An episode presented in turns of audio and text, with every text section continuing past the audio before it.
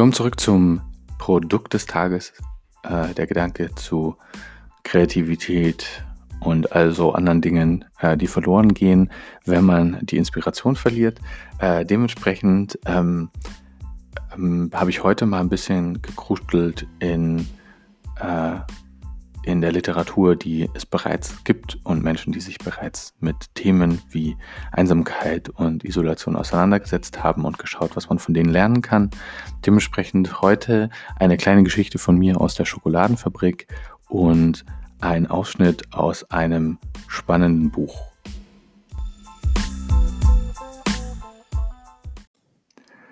Heute soll es ums Nichtstun gehen. Eine Sache, die man äh, aktuell gut üben kann ähm, und die schnell zur Überforderung führt. Auch bei mir selber regelmäßig. Ähm, ich muss mich wirklich zwingen, mich nicht konstant ähm, mit äh, digitalen Sachen abzulenken. Ähm, aber ich bin froh, dass ich ähm, nochmal eine Netflix-Aktie gekauft habe vor dieser Isolationsphase. Ähm, auch wenn ich jetzt versuche, nicht zu Netflixen, aber andere Leute machen das ja für mich.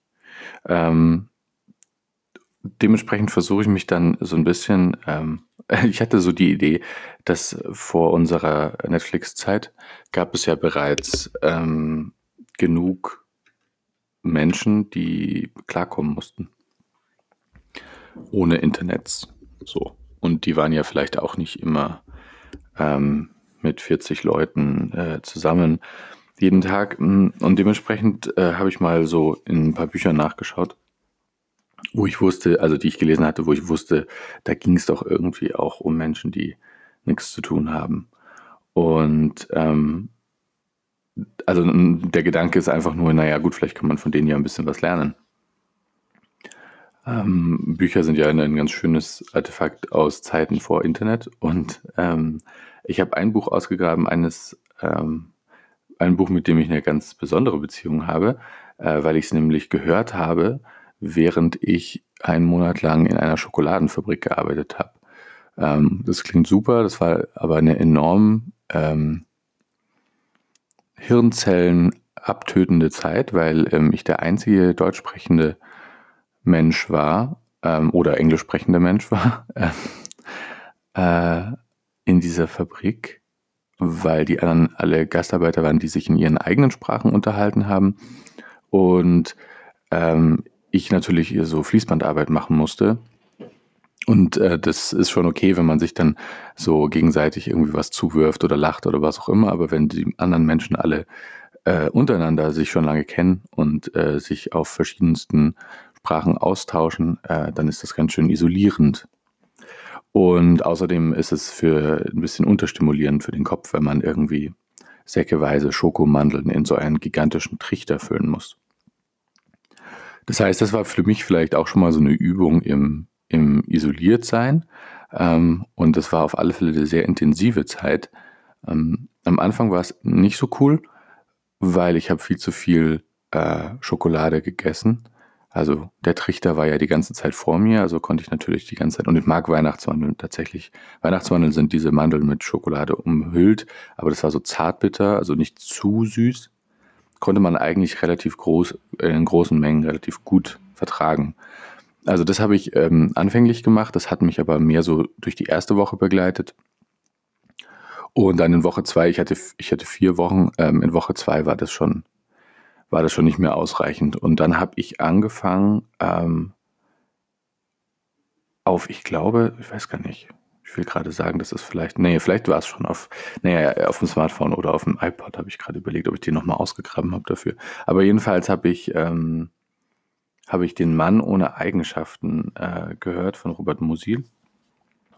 Äh, langes Buch. Ähm, und, und, und intensives Buch und dementsprechend der perfekte Kontrast zu, ähm, zu dieser monotonen Tätigkeit im Sinne von, dass es das Hirn tatsächlich äh, ganz schön stimuliert.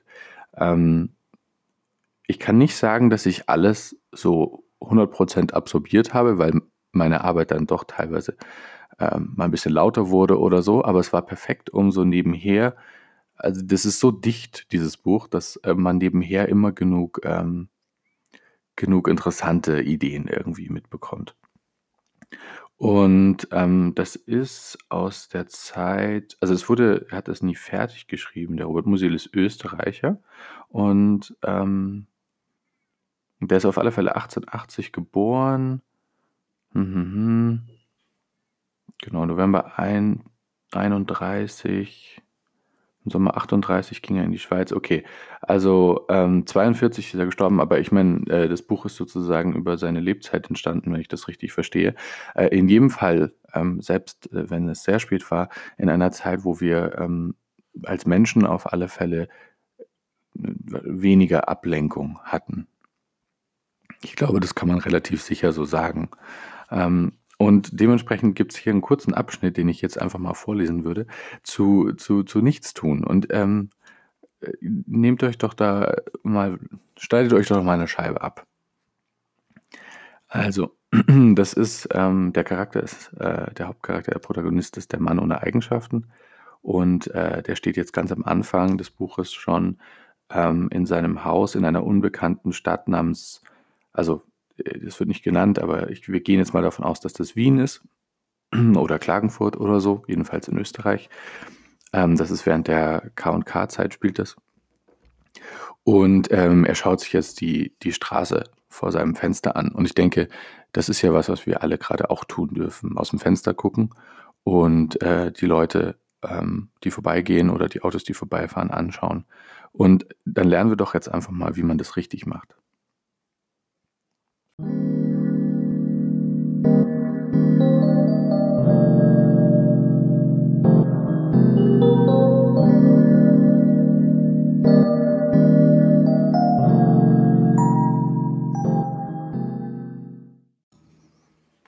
Okay, es bezieht sich alles äh, jetzt hier rein auf diesen Protagonisten, den Mann ohne Eigenschaften des Buches und äh, ist rein fiktiv. Er stand hinter einem der Fenster, sah durch den zartgrünen Filter der Gartenluft auf die bräunliche Straße und zählte mit der Uhr seit zehn Minuten die Autos. Die Wagen, die Trambahnen und die von der Entfernung ausgewaschenen Gesichter der Fußgänger, die das Netz des Blicks mit quirlender Eile füllten. Er schätzte die Geschwindigkeiten, die Winkel, die lebendigen Kräfte vorüberbewegter Massen, die das Auge blitzschnell nach sich ziehen, festhalten, loslassen, die während einer Zeit, für die es kein Maß gibt, die Aufmerksamkeit zwingen, sich gegen sie zu stemmen, abzureißen, zum nächsten zu springen und sich diesem nachzuwerfen.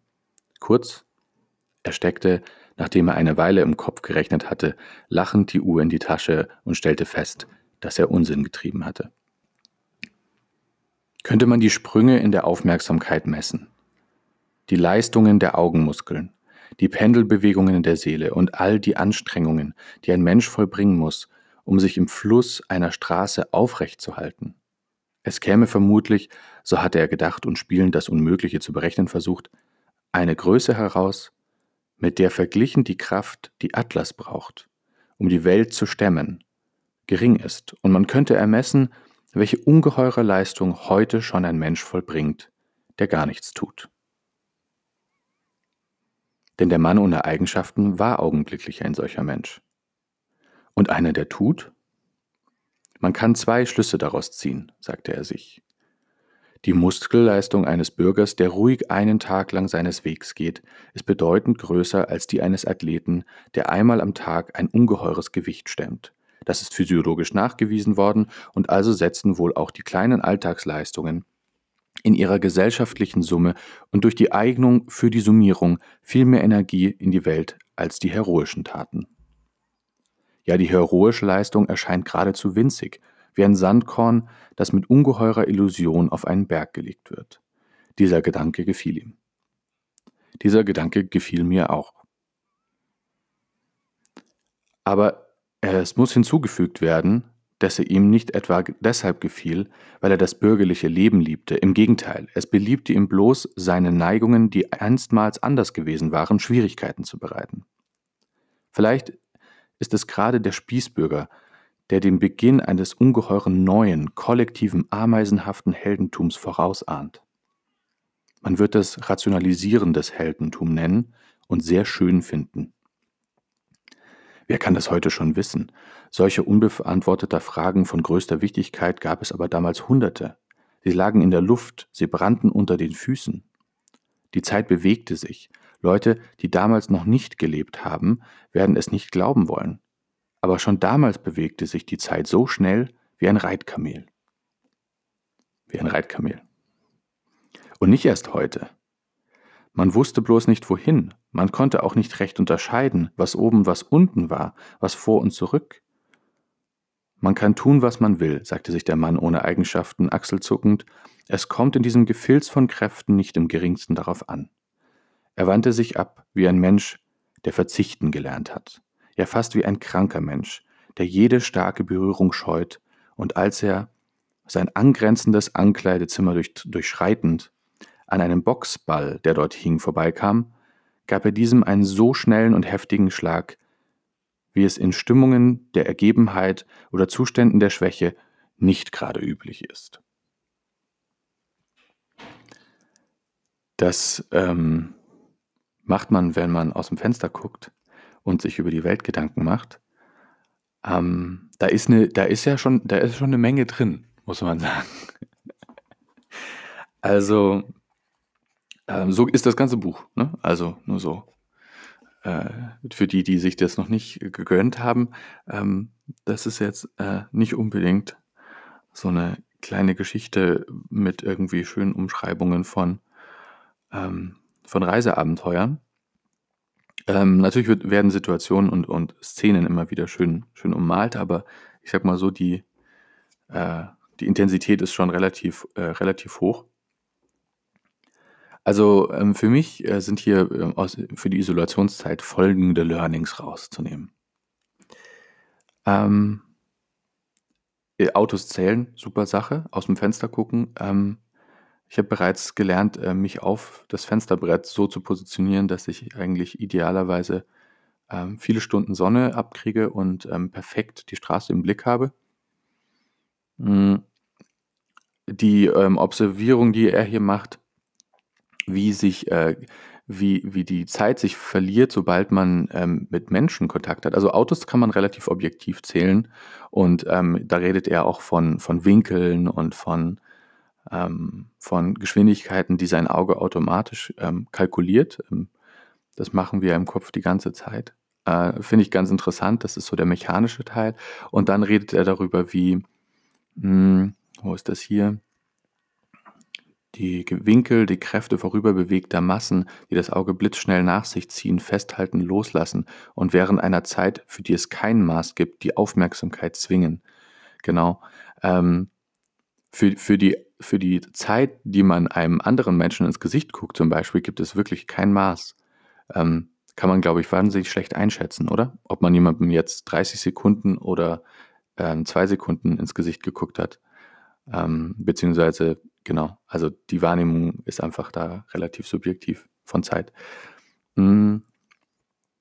Also das ist sicher eine gute Tätigkeit. Äh, die heroische äh, Nummer ist natürlich ähm, vielleicht auch ganz gut übersetzbar. Äh, ja, ähm, nicht nur physische Energie, sondern was man so in die Welt setzt, äh, sind wahrscheinlich einzelne heroische Taten ähm, überbewertet, weil sie eben so symbol kräftig sind, aber die kleinsten kleinen Sachen, äh, die man so über den Tag macht, ähm, sind vielleicht äh, in der Summe dann doch, doch die wichtigeren. Ähm, also das ist so der zweite äh, interessante Punkt hier für mich. Und, ähm, und dann natürlich äh, das Relevanteste ist das Reitkamel. Ja, also das ist wirklich ja für uns geschrieben hier. Das finde ich schon cool so 1800, 1910, wie auch immer, 1920. Ähm, die Zeit bewegte sich. Leute, die damals noch nicht gelebt haben, werden es nicht glauben wollen, aber schon damals bewegte sich die Zeit so schnell wie ein Reitkamel und nicht erst heute. Man wusste bloß nicht wohin. Genau. Sounds familiar? Weiß ich nicht. Ähm, genau, ähm, also Boxball, ja, ich habe äh, ich habe keinen Boxsack zu Hause. Wäre sehr schön gerade, einen Boxsack zu Hause zu haben, dass man mal vorbeigehen kann, während man in sein Ankleidezimmer schreitet und dann in einer Stimmung von Ergebenheit und äh, einem Zustand der Schwäche äh, diesem Boxball trotzdem einen harten Schlag versetzen kann. Das würde ich sehr gern machen, regelmäßig. Ich versuche es immer mal wieder mit den Wänden, also mit diesen hölzernen äh, Türrahmen, weil die sind eigentlich nicht so hart, ähm, aber man muss schon sehr akkurat treffen, damit man sich dabei nicht wehtut. Dementsprechend wäre ich sehr, wäre ich sehr schön. Ähm, genau, das ist der Mann ohne Eigenschaften von Robert Musil. Äh, und äh, ich, ich, ich lese mal weiter und ich schaue mal, ob ich aus diesem Buch noch interessante Passagen finde, die sich für das Alleinsein in Isolation zu Hause ähm, eignen. Ähm, einfach mal ein paar mehr Autos zählen, ja, ist, glaube ich, gut und sich dabei seine Gedanken machen. Ich glaube, das ist generell das Learning, dass Menschen, die nicht mit dem Internet aufgewachsen sind, wenigstens, ähm, deutlich besser darin sind, einfach äh, ähm, den, das innere Netflix zu gucken, ja, und mit ihrem Kopf klarzukommen. Da passiert nämlich äh, eigentlich jede Menge. Ähm, genau, und äh, das nächste Mal, wenn es wieder heißt, ähm, Lernen von, hm, ich, ich, weiß noch nicht, wie man das Segment nennen soll. Aber jedenfalls, ich habe noch, ein, hab noch ein anderes Buch im Angebot. Ähm, es, gibt in, es gibt noch eine Szene aus, ähm, aus Der Fremde von Albert Camus, was ich, äh, was ich cool finde, das muss ich noch raussuchen. Und ähm, die Entdeckung der Langsamkeit ähm, hat schon den perfekten Titel eigentlich. Aber ich habe noch keine Passage gefunden, die so perfekt passt. Ähm, aber ich schaue mal, ob ich noch interessante finde für, für, für die Isolationszeit und dann, dann wird es ja vielleicht ein bisschen was Regelmäßiges. Ich finde es cool, weil dann kann ich mir äh, Bücher, die ich für längere Zeit mal gelesen habe, nochmal anschauen und ähm, mit einem ganz konkreten Brille so, äh, mit einer ganz konkreten Brille durchgucken und sagen, gut, äh, ist ja alles toll, aber was kann ich denn, was kann ich denn jetzt äh, ja, nachstellen. Und ähm, jetzt ähm, hole ich mir meine Stoppuhr raus und stelle mich mit meinem Kaffee ans Fenster. Schönen Tag euch.